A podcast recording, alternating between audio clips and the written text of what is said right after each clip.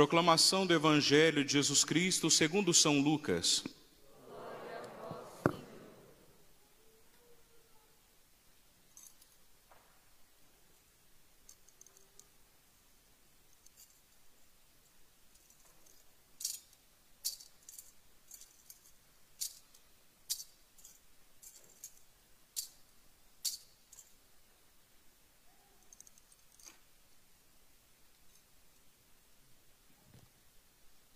Naquele tempo, um mestre da lei se levantou e, querendo pôr Jesus em dificuldade, perguntou: Mestre, que devo fazer para receber em herança a vida eterna?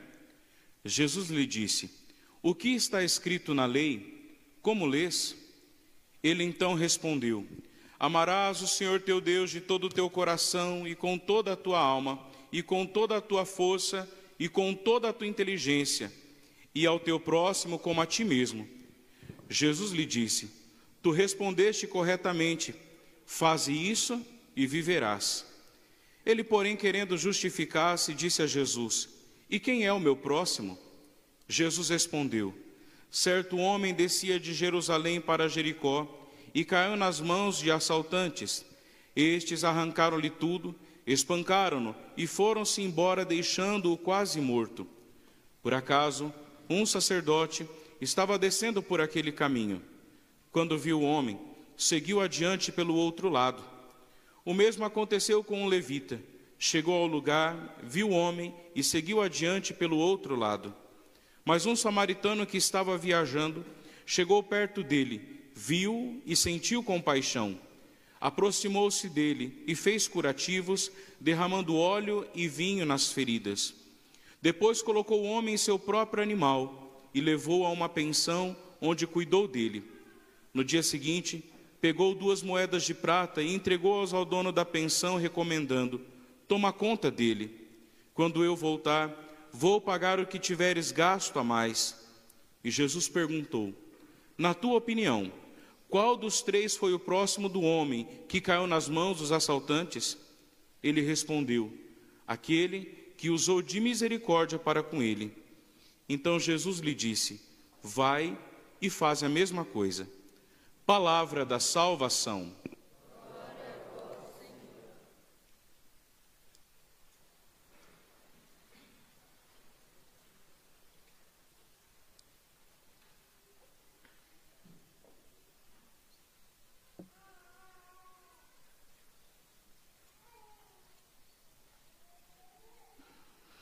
Meus irmãos e irmãs, então nós estamos celebrando esse 15 domingo do tempo comum, e nós, à medida que vamos caminhando com o Senhor, no seu dia a dia, no seu cotidiano, nós vamos aprendendo dele pelos seus gestos e aprendendo dele também pelas suas palavras. Hoje nós vimos aqui Jesus ensinando a um mestre da lei, alguém que talvez não estava muito à disposição de aprender. Porque veja que São Lucas faz questão de dizer, quando começa o Evangelho, dizendo assim: Naquele tempo, um mestre da lei se levantou e querendo pôr Jesus em dificuldade. Geralmente, na, na, nas reuniões deles, somente ficava em pé o mestre. Se alguém quisesse fazer uma pergunta, levantava a mão ou se levantava e logo sentava. Mas esse se levantou não para fazer uma pergunta, mas para argumentar, para discutir, para pôr Jesus em dificuldade. Quero começar essa reflexão também por aqui. Às vezes nós vamos à casa do Senhor, não para ouvir o Senhor, mas para debater com Ele e dizer assim: se a tua palavra não for do jeito que eu quero, não vem com graça para o meu lado, não. Às vezes nós queremos a palavra do Senhor assim, ao nosso modo, ao nosso molde, do jeito que a gente quer. Se não for para falar aquilo que eu quero, do jeito que eu quero, da forma que eu preciso, Jesus, então o Senhor deixa para outro momento. Nós vamos fazer como o povo lá na Ágora, né? Quando Paulo falou tão bonito é, da, da, piedade daquele povo, mas falou assim: Olha, eu vim falar desse Deus aqui que vocês não conhecem, o Deus desconhecido, aquele que morreu e ressuscitou. Olha, Paulo, outro dia você fala para a gente, mas essa história de ressurreição aqui com a gente não, deixa para outro momento. Né? Então, às vezes, nós vamos fazendo isso com o Senhor também. Por isso que a primeira leitura vai dizer aqui dos mandamentos do Senhor, Moisés falou ao povo dizendo: Ouve, ouve a voz do Senhor teu Deus, ouve. Nós não queremos mais ouvir, nós não temos mais a prontidão para ouvir o Senhor. E meus irmãos, um dos modos em que os pais educam os seus filhos é também pela fala. O pai fala e o filho ouve. E aí o filho, quando está na rebeldia e, e, quer dizer assim, eu não quero aprender nada do que você vai me dizer, o filho tampa os dois ouvidos e faz graça, né? Tipo assim, não quero, não quero saber o que você tem para me dizer. Eu não quero ouvir o que você tem para me dizer, eu não quero saber nada. Eu quero fazer do meu jeito. Sabe aquela rebeldiazinha da criança, que também é presente em nós adultos, só que a gente tem um, um jeito mais polido, né? De fazer isso com o Senhor. A gente não faz isso com a mão, mas a gente simplesmente se torna indiferente. Ou senão, a gente cria uma audição seletiva. Ouço somente aquilo que eu quero. Ouço somente aquilo que me convém. E o Senhor está dizendo ali para nós: ouve. A primeira coisa, antes até de dizer sobre o amor, Jesus está ali, Jesus não, no Antigo Testamento, mas Moisés está dizendo: ouve, ouve. Porque já naquela época o povo tinha essa dificuldade de ouvir, tinha essa dificuldade de colocar o seu ouvido à prontidão àquilo que Deus quer me dizer. E depois do ouvir, tem, a, tem ali a continuidade. Ouve a voz do Senhor teu Deus, não de outras coisas, mas do Senhor teu Deus, e observa todos os teus mandamentos. Meus irmãos, Deus nos fez, Deus nos criou, o transbordado amor de Deus se dá na criação, mas Deus não é como, aquele, como aquilo que Aristóteles vai dizer, que Deus é o primeiro motor que deu movimento para a humanidade, deixou a humanidade se virar sozinha até o dia que ela para. Não. Deus nos fez, nos criou e Ele nos acompanha com o seu amor. Ele é presente em nossa vida, Ele caminha conosco. Esse é o nosso Deus.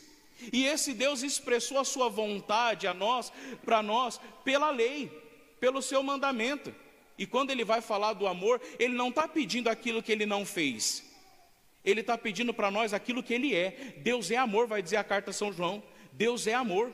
E ele vai pedir para nós aquilo que ele é. E essa é a marca do Criador em nós. Veja que fica impresso no rosto da criança uma marca do pai, uma marca da mãe, algum costume, alguma coisa ali recebe dos dois. E é até bonito, né, os pais de coração que adotam uma criança, até mesmo nessa adoção de coração, aquela criança assume algo do pai e algo da mãe de coração. É bonito isso. E também ficou uma marca em nós de Deus, o amor. É a marca do Criador em nós. E por isso que aqui a palavra está dizendo na primeira leitura de Deuteronômio, essa lei que estou pedindo, ela não está longe para você depois reclamar, está muito longe, não alcança. Ou está lá no meio do mar, eu não consigo nadar até lá. Não, está dentro de ti, está diante dos teus lábios, está no teu coração. É o amor. O Senhor deixou a sua marca em nós. E, a, e, essa lei do Senhor, esse preceito do Senhor é o amor. E meus irmãos, quando a gente vive o amor, a nossa vida é de outra maneira.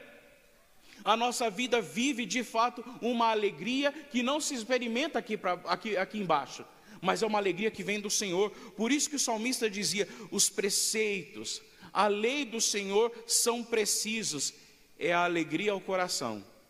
Não tem outro lugar onde a gente arrumar alegria ao coração se não for nos preceitos do Senhor. Enquanto resolve esse salmo, veja que bonito. A lei do Senhor, ela é conforto para a alma. A lei do Senhor é alegria ao coração. A lei do Senhor é uma luz para os olhos. É a lei do Senhor. É a lei do Senhor que é capaz de moldar, de mudar toda a nossa vida e fazer a nossa vida ser de fato feliz. Por que, que o Senhor deixou a sua lei? Para a gente ser um, um monte de robozinho que faz a vontade do Senhor para Ele ficar feliz? Não. Deus, nada do que a gente faz vai entristecer ou alegrar a Deus, porque Deus não é um balão, Deus é imutável, Deus é. Até esses dias, né? Alguém falava, Deus não existe, porque o existir marca tempo o começo, o meio e tem um fim. Deus não existe, Deus é. Deus é. É muito mais do que existir. Você existe, você existe. Um dia começou a existir, um dia vai deixar de existir aqui nessa vida. Deus não tem começo, nem meio, nem fim. Deus é. E é esse Deus que deixou os seus mandamentos para que sejamos felizes, não para que a gente seja um robô. Deus deixou os seus mandamentos para que sejamos felizes. É, a, é, na vontade do Senhor que está a nossa alegria. Por isso que nós ouvimos na semana passada o renuncie a si mesmo. O renunciar à nossa vontade e abraçar na nossa vida a vontade do Senhor, aí está a nossa alegria. Embora num primeiro momento a gente não entenda, mas a lei do Senhor, na lei do Senhor, aí está a nossa alegria Aí está a nossa felicidade. Por isso que aqui antes de dizer até amarás o Senhor teu Deus com todo o teu coração, não é com a metade do coração, com todo o teu entendimento, não é a metade do entendimento, com toda a tua alma, não a metade da alma, mas é com tudo aquilo que nós somos. Antes de dizer tudo isso, ele vai dizer primeiro: ouve, ouve, escute o Senhor, deixa ele dizer para você. E meus irmãos, aqui o salmista é alguém que provou de que vivendo segundo a vontade de Deus tem uma alegria no coração. É alguém que experimentou na sua vida que vivendo guiado pela palavra de Deus, ele é feliz. Por isso o salmista cantava isso. É a alegria do coração quem ouve, quem pratica, quem vive os preceitos do Senhor. E depois no Evangelho, a mesma coisa. O mestre da lei é alguém que sabe dos mandamentos, é alguém estudioso, é alguém letrado na lei, é alguém entendido, muito entendido da lei. Mas Jesus está ensinando para ele o coração da lei. O coração da lei não é só saber a lei, mas é a prática da lei. E o que está por detrás ainda é o amor. Por detrás da lei, dos mandamentos que nós ouvimos na primeira leitura de Deuteronômio, está o amor. E meus irmãos, nós precisamos constantemente ouvir o Senhor porque se a gente deixa de ouvir o Senhor, a gente se perde. É o que aconteceu com a segunda leitura aqui na com a comunidade de Colossos. Por isso, carta de Paulo aos Colossenses. Paulo estava preso em Roma e o seu amigo foi visitar Epáfros. Epáfros já tinha ficado preso com Paulo numa outra situação. Lá na carta de Filemon, eh, Filipenses, aliás, Paulo faz um grande elogio sobre Epáfros, né, ou Epafrodito, ele faz um grande elogio dizendo que é alguém que sofreu pelo Evangelho, é alguém que apanhou pelo Evangelho, é alguém de. é, é um cristão de verdade, né? E aí Epáfro foi lá visitar Paulo e falou: Olha, Paulo, a coisa na comunidade de Colossas não está legal. Mas você fala, o que, que, tem a ver com a leitura de hoje? Essa leitura de hoje fala é, Cristo é a imagem do Deus invisível, todo um hino bonito sobre Jesus. O que, que tem a ver? O contexto era justamente esse. Epáfras foi dizer para Paulo: Paulo, a comunidade de Colossos começou a se perder. A comunidade de Colossos estão desconsiderando a Cristo. Paulo, a comunidade de Colossos está, está, se apegando a entidades, primeiro que são entidades pagãs, criações humanas, estão acreditando em poderes cósmicos, e que esses poderes cósmicos é que deram sentido à nossa vida, é que nos faz viver, é que nos move. Meus irmãos, quando eu ouvi essa palavra, eu falei: Meu Deus do céu, quase dois mil anos dessa palavra. Eu não estou falando para quem está fora da igreja, estou falando para nós. Quase dois mil anos dessa palavra, e tem gente, vou perguntar para o universo o que, que ele pensa sobre mim. Eu vou perguntar para. Esses dias vi um vídeo engraçado, né? E, e o, o cara falou assim: É, eu fui desempregado, mas a culpa é de Marte. Aí a Terra perguntou: Ô Marte, a culpa foi tua? que o rapaz lá perdeu, mas eu não sei quem é o rapaz, onde ele mora. Ele mora em Ubatuba, mas eu nem sei quem é ele. Meus irmãos conseguem entender o que é que nós estamos fazendo? Coisas antigas. O paganismo fica tentando o tempo inteiro voltar para dentro da igreja. Nós muitas vezes somos cristãos convertidos que ficamos olhando para trás com saudade do passado. Nós somos chamados a olhar para frente, por isso que Jesus diz: quem bota a mão no arado e olha para trás não é digno de mim. Meus irmãos, quantos de nós não consultamos a palavra, mas consultamos horóscopo? É bom para alguém, mas se você diz que crê em Jesus Cristo, para. Por isso que Paulo faz esse hino aqui, ele é a imagem do Deus invisível, por conta de Cristo é que todas as coisas foram criadas, é ele que dá a vida, é ele que dá sentido a nós, não são essas entidades, esses poderes cósmicos. E meus irmãos, parece que a gente adora inventar deuses. Uma hora é bicho, outra hora é cósmico, outra hora é planeta, outra hora é universo, porque o universo conspirou a meu favor. Que universo?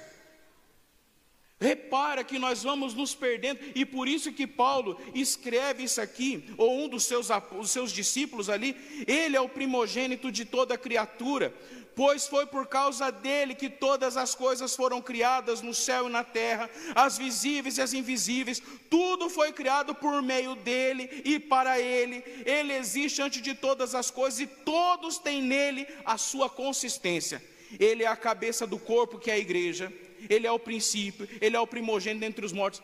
Esse hino aqui que é feito é justamente para combater você que está procurando coisas por aí, colocando a confiança da tua vida nesses, nesses deuses pagãos aí, volte para Cristo. O cristão precisa a todo tempo voltar para Cristo. E quando é que a comunidade aqui de Colossa se perdeu? Quando deixou de ouvir o Senhor. Quando nós deixamos de ouvir o Senhor, nós temos necessidade de uma voz do transcendente. Nós temos necessidade de uma voz de alguém que é mais poderoso que nós. Só que por que, que muitas vezes a gente não quer a voz de Deus? Porque a voz de Deus não vai dizer aquilo só que a gente quer ouvir, vai dizer aquilo que a gente precisa ouvir. E às vezes nem sempre o que a gente precisa ouvir, a gente quer ouvir. Incomoda, isso dói, não quero ouvir isso aí não. Então nós preferimos criar deuses segundo a nossa vontade, porque esse Deus ele fala o quê? Ele fala aquilo que a gente pensa. Porque como é deuses nossos, ele só vai falar aquilo que a gente quer mesmo. Senão a gente destrói ele e já constrói outro. Agora o Deus revelado, o Deus que se mostrou diante perante toda a história da salvação, esse Deus é aquele que diz o que eu preciso. Ele me ama, ele como um bom samaritano, ele se curva sobre mim, ele me socorre, ele me ajuda, mas é um Deus que toca na ferida. Ou vocês acham que esse homem que foi encontrado na beira do caminho, aquele samaritano não teve que limpar a ferida? Não teve que fazer sofrer, eu vou te fazer sofrer mais um pouco, mas agora é para te salvar. A lei do Senhor Deus, ela está aí, nos faz muitas vezes sofrer, mas é para limpar as feridas que nós causamos por conta do nosso pecado. Depois nós olhamos, voltamos lá para o Evangelho, esse homem que se levantou, não para ouvir o Senhor, mas se levantou para poder debater com Jesus. Né? Perguntando sobre essa questão, mestre, o que eu devo fazer para receber em herança a vida eterna? Só que Jesus apresentou antes entre nós e o céu, a vida eterna, Jesus apresentou uma situação que está no caminho, o próximo, o meu irmão, a minha irmã. E aí Jesus pergunta para ele, tá, e o que, que você diz? Como que você lê, né? É, essa lei aí, olha, eu aprendi lá no Antigo Testamento, amarás o Senhor teu Deus de todo o teu coração, com toda a tua alma, com toda a tua força. Jesus diz, bom, tá certo. Então agora o que, que você faz? Faz isso e viverá. E, Jesus, e aí o, o mestre lhe perguntou, e quem é o meu próximo? Na verdade, ele queria que Jesus dissesse quem não é o próximo dele, porque judeu não gosta do povo samaritano.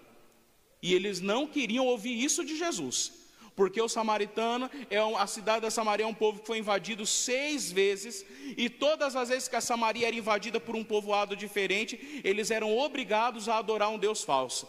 Então, eram tratados como cães, como cachorro, como quem não presta. E aí então Jesus, ele pergunta: "E quem é meu próximo?" Jesus como um bom pedagogo, alguém que vai ensinar, alguém que vai catequizar. Veja que até aqueles que não querem, Jesus ainda insiste. Jesus vai tentar catequizar, vai tentar fazer um caminho com ele. Jesus vai dizer: olha, tinha um homem descendo de Jeru num caminho, e aí de repente, entre Jerusalém e Jericó, e ali então foi pego pelos assaltantes, apanhou, sofreu, lhe roubaram tudo. De repente passou por aquele caminho um sacerdote. O sacerdote viu foi para o outro lado, passou adiante. O levita que vinha depois também era alguém entendido da lei, viu, passou do outro lado e foi à distância. Sempre quando se ia contar uma história entre eles na época de Jesus, se falava do sacerdote, do levita e de um israelita. Jesus falou do sacerdote, do levita, falou do israelita? Não, falou de quem? Samaritano. Eis que vinha um samaritano descendo e diz que ele viu, sentiu compaixão, chegou perto dele, viu, sentiu compaixão, ou seja, se deixou comover, moveu dentro daquele homem quando viu aquele outro naquele estado. E diz então que naquele momento ele aproximou-se. Aqui eu fiquei me perguntando, mas será que esse homem já sabia que ia encontrar alguma coisa no caminho, né? Porque trouxe o curativo, trouxe já tudo, né? Aproximou-se dele e fez curativos, derramando óleo e vinho nas feridas. Depois o colocou o homem em seu próprio animal e o levou para uma pensão, onde cuidou dele durante aquele dia. E aí então viu que esse samaritano foi o que fez a caridade. Esse samaritano que é tido como alguém que não presta, mas foi alguém que talvez não sabia a lei na cabeça, a lei do amor. mas viveu a lei do amor na prática. Aqui que está a diferença. Ele intuiu no seu coração, ele, ele não olhou, não olhou para aquele homem com os olhos daqui, com os olhos da desconfiança, ele olhou com os olhos do coração. Ele olhou, olhou com os olhos da alma, ele olhou diferente, por isso que ele se comoveu, ele sentiu compaixão. E aí nós vamos perceber várias ações dele. Ele viu, aproximou-se, inclinou-se, ele fez curativo. Olha quanta coisa esse samaritano fez. E ainda mais, esse samaritano derramou óleo e vinho. Meus irmãos, depois nós vamos entender que quem é esse samaritano que desceu da Jerusalém celeste até nós? Jesus. É Ele que desceu até nós. É Ele que derramou o óleo, a unção do Espírito sobre nós. É Ele que derramou o vinho sobre as nossas feridas, o seu sangue. Por suas chagas nós fomos curados. O seu sangue derramado para nos salvar, para sarar as nossas feridas, é Ele que derramou. E aí nós vamos perceber o amor de Deus aqui em abundância. E diz então aqui que depois ele levou aquele homem todo destruído por conta dos assaltantes, colocou no seu animal, levou para a hospedaria. Quem é essa hospedaria? Que casa é essa? É a igreja. É a igreja onde continua o tratamento do Senhor aos seus pelos sacramentos. E ali diz que ele precisava ir e ele deixou um grande dinheiro, duas moedas de prata, que vale muito, como que equivalente talvez aí cada moeda um salário do mês. Ou seja, aquele homem podia se recuperar em duas semanas e o restante que ele já tinha deixado pago, não tem problema. O amor de Deus é sempre em abundância. Talvez você está ferido e eu estou ferido pelos nossos pecados. Deus derrama o seu amor não na medida da minha ferida. O Senhor sempre ele excede, ele sempre é a mais no que ele quer fazer por cada um de nós. Consegue entender isso? Se você precisa ali de 30% do amor de Deus na tua vida que já te serve, o Senhor não vai derramar 30%, ele se derrama por inteiro. É esse Deus que nos ama, o seu amor nos preenche, mas o seu amor nos excede, o seu amor vai além. Esse é o amor de Deus, por isso pagou a mais. Ainda diz bem assim: e se precisar mais, quando eu voltar, eu acerto. E aí Jesus pergunta para aquele mestre da lei, o homem que sabe da lei na cabeça: para você, quem foi próximo daquele que estava caído? E aí então aquele mestre da lei respondeu: o samaritano. Como que Jesus termina dizendo? Vai e faz a mesma coisa. Meus irmãos, aonde está a vida nova dos cristãos? Em ouvir, em comer da sua carne beber do seu sangue, e hora que sair daqui, eu sair fazendo aquilo que eu ouvi Jesus ensinando. Aqui está a vida nova para nós. Chega, gente, das nossas armações humanas, às vezes até mesmo dentro da igreja. A gente quer consertar uma coisa, a gente é cheio das armações humanas nos escondidos. Não serve, não. Não serve. Nós somos chamados a ser um povo que se inclina, um povo que ouve, um povo que com Jesus a gente também derrame o óleo da unção e o vinho da salvação na vida das pessoas. É isso que nós somos chamados. Entramos aqui para sermos criaturas novas, homens novos, para deixar o Senhor com os seus remédios nos sarar, nos transformar.